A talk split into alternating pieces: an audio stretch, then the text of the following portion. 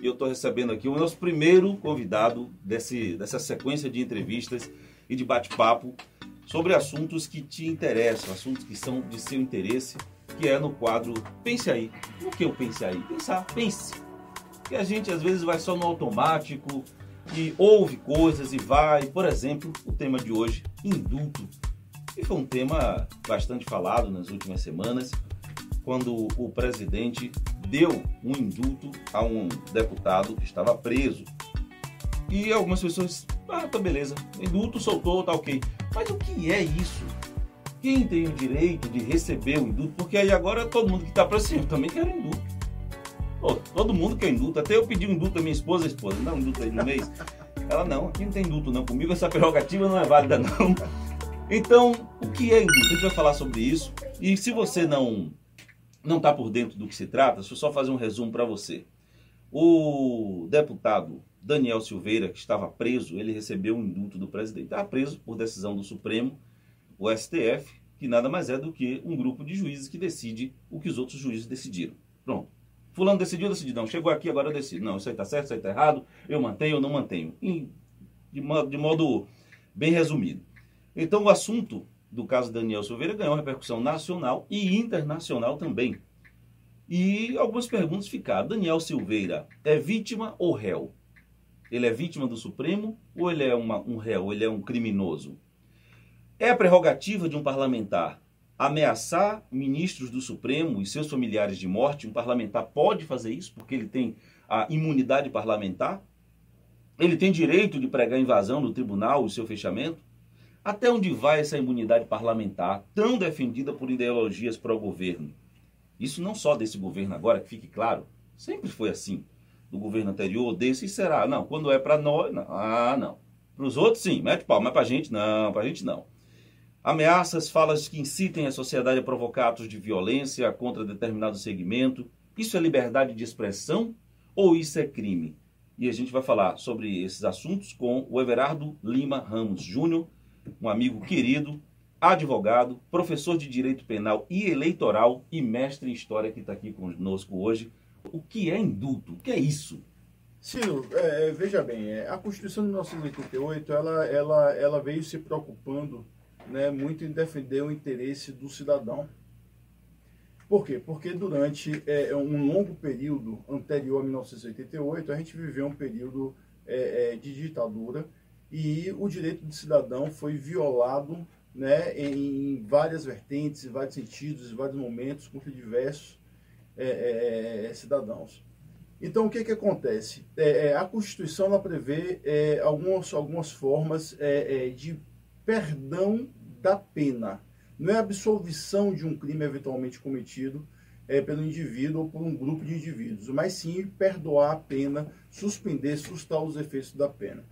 Então, nesse caso aí do perdão judicial, é, ele é previsto também na Constituição. A anistia, graça, indulto e perdão judicial são previstos na Constituição de 88. Eu queria que você defina rapidamente qual é, o que é cada uma dessas coisas. Exatamente. É, é, a anistia é, e, o, a, e a graça né, é, são diferentes basicamente porque a anistia ela vai atingir um grupo de pessoas. Já a graça é né, é um perdão dirigido a determinada pessoa. No caso Daniel Silveira, ela é, é diferente da anistia, porque foi dirigido diretamente para o caso Daniel Silveira. Né? É, a graça, desculpa, foi dirigida direto a Daniel Silveira. E a anistia, por exemplo, é concedida a um grupo de pessoas, aos militares que, à época do, do, do, do regime militar, foram condenados à prática da tortura. Então você vai anistiar todo esse todos esse, todo esse grupo. Já a graça não, a graça é para aquele indivíduo. Então esse perdão judicial concedido pelo presidente da República agora foi para Daniel Silveira. Então, então não foi anistia, foi uma graça. Então a graça e indulto é a mesma coisa? A graça, a graça é, vai diferir também do indulto em função também do indulto ser uma espécie de, é, é de perdão para um coletivo e não para um indivíduo a graça é para o indivíduo. Neste caso, então, está errado chamar que foi o indulto que foi dado a Daniel Silveira, como toda a empresa está chamando? Já que foi o indulto foi específico E, e, no caso foi uma foi a graça, ele foi, foi agraciado. Uma graça, foi, foi, foi uma graça. Já né? que a graça para um grupo... Tecnicamente, é, é, não está errado no sentido seguinte, é aquela velha história, né, do conteúdo do continente, né, é, é, da espécie e gênero, né? Então, a espécie de perdão dada a Daniel Silveira foi uma graça. Ele foi agraciado com, esse, né, com, essa, com essa prerrogativa presidencial, com esse perdão de sua pena.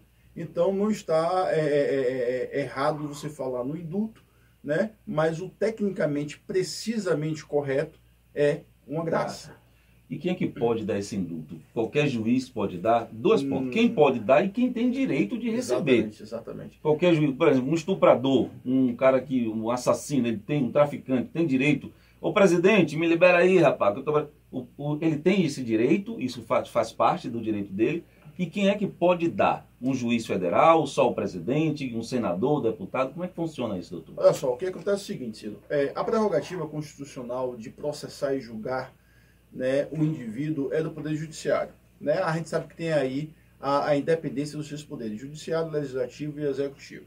Quem tem a prerrogativa de é, é, processar, julgar, e nesse caso aí do Daniel Silveira, de condenar, é o judiciário, e isso aconteceu pelo STF. Ele foi julgado diretamente pelo STF em função da prerrogativa dele é, de, do, do, foro, né? prerrogativa de foro em função de ser de, é, parlamentar federal. Então, olha só o que acontece. É, nesse caso, só quem pode dar anistia, graça ou indulto é o presidente da República, porque é uma prerrogativa constitucional. Né? O que é prerrogativa? É um exercício de direito né, conferido a uma pessoa é, é, é, na Constituição ou na lei.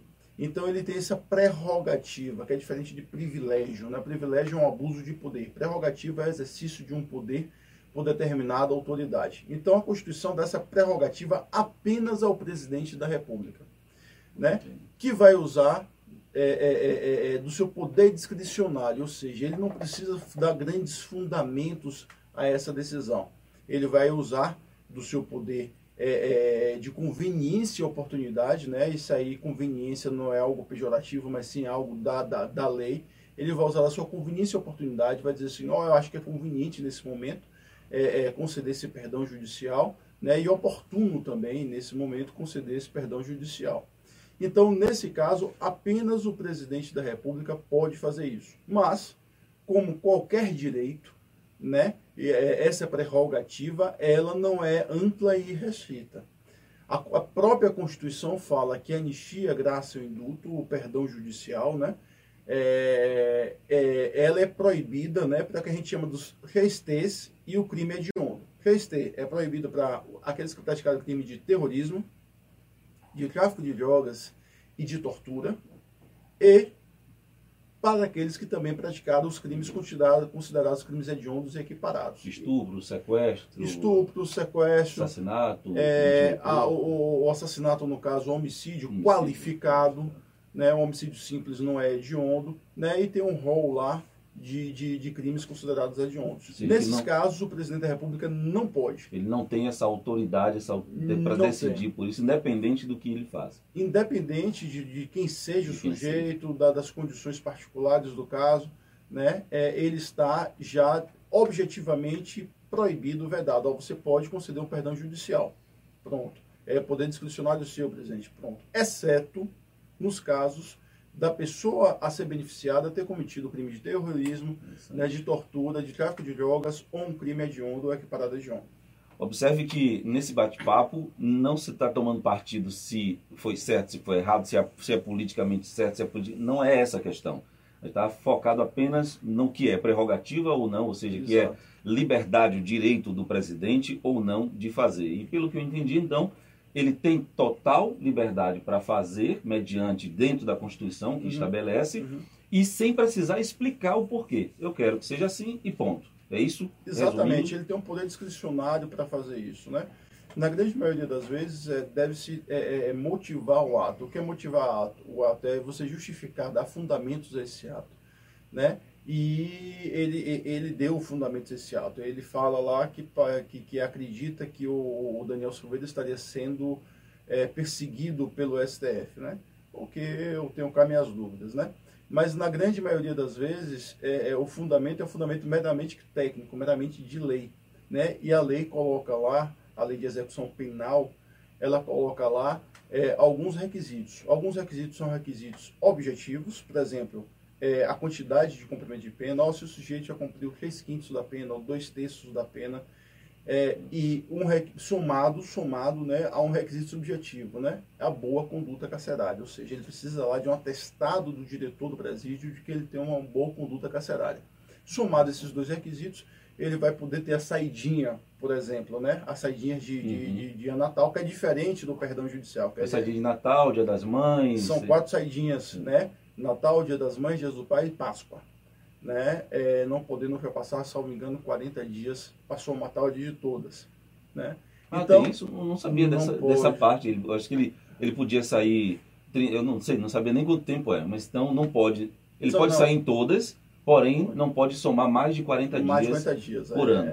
E as saídas são, são, são curtas, né? Eu não vou lembrar agora exatamente o número, número de, de, de, dias, mas a gente somando aí, daria no máximo 10 dias de saidinha. E a saidinha, Ciro, o que é que acontece? A saidinha não é para beneficiar o réu. É, não é apenas um, um, gracejo para o bandido, como falam por aí. A saidinha faz parte da, da, da, da, do programa de ressocialização. Isso tudo em tese, né? Porque o exercício do Estado, uhum. é no final das contas, ele é muito falho, né? A lei é perfeita, ao meu ver. Quando eu vejo pessoas falando, ah, precisa mudar a lei, não precisa mudar a lei, precisa mudar né, a aplicação da lei. O Estado falha muito quando bota poucos juízes, poucos policiais, poucos é, é, é, agentes de segurança pública, né? que não tem condições de ir sozinho ou com, com o contingente mínimo que tem, é, é, executar a lei. Então a saidinha ela, ela faz parte né, de um programa de ressocialização. É para que o indivíduo de hora para outra não abre a porta da cadeia e fala, vá para a rua. E o sujeito Sim. já perdeu o contato com a família, já perdeu os vínculos sociais, já perdeu os vínculos profissionais. Então essa saidinha é para que ele vá aos poucos retornando ao convívio social e vá se reintegrando, se readaptando. A gente sabe que isso não acontece porque o Estado não tem como fiscalizar todos esses presos que estão na rua, o Estado não tem como reeducar, não tem reeducado esses presos que estão lá dentro. Então, tira o sujeito do mundo do crime enquanto ele está preso. Mas assim que ele volta para a rua, ele volta a praticar porque ele não foi ressocializado. Mas é, isso aí é a primeira vez que eu estou ouvindo essa visão uhum. da relação à saidinha. Porque, via de regra, o que, que a gente ouve? É, agora é hora de soltar vagabundo. Exatamente. É dia das mães. Vagabundo não tem mãe, não tem pai, mas ele tem, solta o dia das mães. Natal, um monte de marginal solto na rua. É assim que a sociedade vê e muitas vezes até a imprensa fala dessa forma. Mas olha a, a visão que foi colocada aqui, do ponto de vista do uhum. direito, né? O objetivo não é soltar marginal criminoso, é ele vai sair uma hora ou outra. Sim, né? sim, Ninguém sim. pode ficar mais de 30 anos preso, né? É o limite, não é isso? Exatamente. Então, uma hora ou outra vai sair. Então, a ideia, a ideia em si é melhor ir soltando para ele ir se ressocializando, uhum. tendo contato com a família, com as pessoas, uhum. para que quando ele saia definitivamente, ele esteja amparado e continuar a vida dele dentro da sociedade. Exatamente. Mas, como você falou, às vezes, na maioria das vezes, não é isso que acontece. Cido, a gente pode mudar, e aí eu vejo aí os programas de televisão, como o exemplo de Datena, por exemplo, ah, precisa rasgar esse código penal, precisa rasgar esse código de processo penal, jogar fora, fazer outro, papapá. Eu acho tudo isso uma loucura e infundado, né? Por que eu acho infundado? Porque o código e a lei, ele, ele em sua subjetividade, em sua abstrata, é, é, é, no seu caráter abstrato, né? ou seja, o, o, o código não vai se auto-aplicar. Né? A lei não vai se auto-aplicar. Quem aplica é o Estado. Agora, como é que a gente aplica é, é, a lei do jeito que ela é, se a gente não tem contingente policial? Se o Estado não dá contingente policial? se o Estado não equipa a polícia, se o Estado não consegue monitorar esse preso que está saindo. Por quê? Porque não tem tornozeleira eletrônica, porque não tem policial que possa fiscalizar, né? Se o Estado não é, é, coloca um número é, de juízes que é, na verdade, 50% daquilo que a gente precisa. Então, eu acho que se o Estado é, é, colocar o contingente de material humano e de equipamento tecnológico para que as pessoas possam executar a lei, a gente vai conseguir efetivamente dar razão né, e, dar, e, dar, e dar aplicabilidade àquilo que está no papel. Uhum. Eu vi recentemente uma entrevista de um, um advogado muito conhecido, é, professor também de direito, ele disse que às vezes as pessoas sempre apontam para o advogado da área criminal e diz que o advogado criminalista defende bandido. E ele disse uma frase que eu nunca tinha pensado por esse ângulo. Ele disse: não, quando a gente defende aquele que é acusado de um crime, na verdade nós estamos protegendo o inocente. Estamos dando também a ele a, aquele que a Constituição diz que é direito de defesa ampla a todas as pessoas que sejam acusadas de crime. Uhum. Esse, ou seja, imagine se um inocente seja acusado de um crime que ele não cometeu e porque ele é socialmente condenado pela imprensa, pela sociedade, que carimba sentenças em suas manchetes. Teve um, um ministro que disse isso uma vez, não lembro quem foi, que a, a, imprensa carimba sentenças em suas manchetes, quando diz culpado, criminoso, antes de ter transitado julgado. Se não tiver o advogado criminal para defender e para fazer-se punir, né, pedir uma punição de acordo com a lei, ou seja, uma punição justa para aquele, uhum. A gente vira bagunça. Literalmente todo mundo vai. Vira ah, a Inquisição, né? Santa Inquisição, joga na fogueira. Se você sobreviver, você é inocente. Se você morrer, você é culpado. Uhum. Eu, eu, lembro de, de, uma cena da, da, Tem um filmezinho que o cara pega, ah, bruxa, é bruxa. E aí, uhum. como era a, a, a, ideia de saber? Você falou da fogueira, eu lembrei do mar. Ele enrolou a mulher em pedras, amarrou toda, dizendo que ela era bruxa, e jogou ela no mar. Uhum. E aí o, o cara pergunta, mas como é que vai saber que ela é bruxa? Bom, se ela morrer, ela não voltar, ela é inocente. Se ela emergir, subemergir, ela, é ela sair e se libertar, ela é bruxa. Aí a gente queima na fogueira. Oh, que julgamento é esse? que lógica, né? É. Não, não, tem julgamento, né? Ou seja, é só punição. Exatamente. Então, a importância do advogado, não só da área criminal, mas de todas as áreas, é justamente isso, para garantir esse direito. É a garantia de direitos, direitos constitucionais, né? Eu costumo falar o seguinte, já falei até em mesa em mesa de reunião de amigos, né, falar o seguinte, é você é, condena o advogado criminal, porque diz que deve ser de bandido, até você precisar, né? E um amigo meu, às vezes, se sentiu ofendido. Eu falei, não, irmão, é, não só pratica crime que é criminoso, não. Às vezes, no arrobo da vida, você pratica o crime, uhum. né? Um acidente de trânsito, uma legítima defesa que precisa ser provada por um advogado, você mata o cara porque o cara está dentro da sua casa com uma arma ameaçando sua família e você não vê outra saída a não ser matar o cara. Você precisa de um advogado criminal para provar todas essas circunstâncias. Às vezes você está dirigindo é, é, é, é, e comete uma infração de criança, essa infração de criança acaba causando a morte de alguém, um homicídio culposo. Você precisa provar que você não teve intenção de matar, que foi a modalidade culposa. Uhum. Às vezes o médico é acusado por, por, por é, negligenciar é, um atendimento né, ele vai precisar de provar que ele não negligenciou, porque foi que o hospital não tinha recursos, ou então que a morte ali era, era um final inevitável. Né? Às vezes o sujeito é, é, é, é, sonega um imposto, né? E aí o sujeito vai precisar provar que ele sonegou o imposto, cometeu uma infração administrativa e não um crime, uma infração penal. Mas as pessoas têm a mania de achar que o advogado criminalista defende aquele que estupra, só defende, uhum, só defende só aquele defende. que estupra, que é aquele que dá uma coronhada na cabeça do outro e tudo mais. E a bem da verdade não é assim. Né? O advogado, o advogado criminal, né, ele está ali para garantir o direito, ele não está ali para ser aliado de cometer um crime. Uhum. Né? Ele está para garantir o direito de o sujeito ter uma condenação justa, por exemplo. Não é só para absolver, botar o cara na rua para voltar a cometer crimes.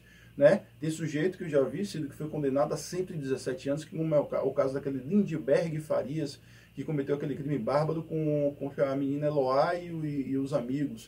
Né? É, 117 anos, mas depois o advogado atuou no sentido de reduzir a pena dele para 60 anos. Aí você fala, ai, qual a diferença? O cara vai morrer na cadeia de qualquer forma.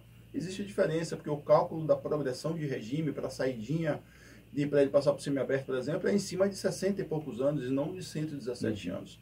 Né? E por aí vai. Então é preciso que se veja a advocacia criminal como uma prerrogativa também constitucional né? e não um benefício ou um instrumento para a absolvição de um bandido. Everardo, fugindo um pouco aqui desse, do assunto indulto, que a gente já acredito que já concluiu, né? você explicou muito bem como bom advogado e professor que é. é. Com relação a essa questão da, da pena, né? que seja, ah, o cara foi condenado a cento e tantos anos, duzentos anos e tantos anos. Você acha que quando é um, um, um, crime que tem uma repercussão midiática muito grande, que sai no rádio, na televisão, em todos os jornais, isso influencia o júri e o judiciário a tomar uma decisão, a pesar mais a mão naquela pena, para dar uma resposta social à imprensa e à sociedade, do que ele estritamente o que diz a lei naquela pena? Isso acontece? Eu estou absolutamente certo disso. Né? É, essa matéria vem sendo discutida nos bancos da academia há muito tempo.